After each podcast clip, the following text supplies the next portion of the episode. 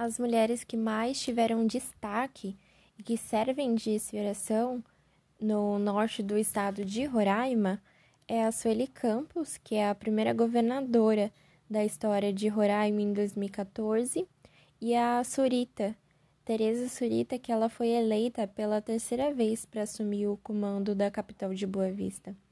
Então aqui nós vemos as mulheres ocupando as cadeiras do poder público e também temos a atuação feminina no mundo artístico. Então, cada vez a mulher está conquistando o mercado de trabalho em várias áreas, várias áreas que podem ser ocupadas por mulheres, não só por homens.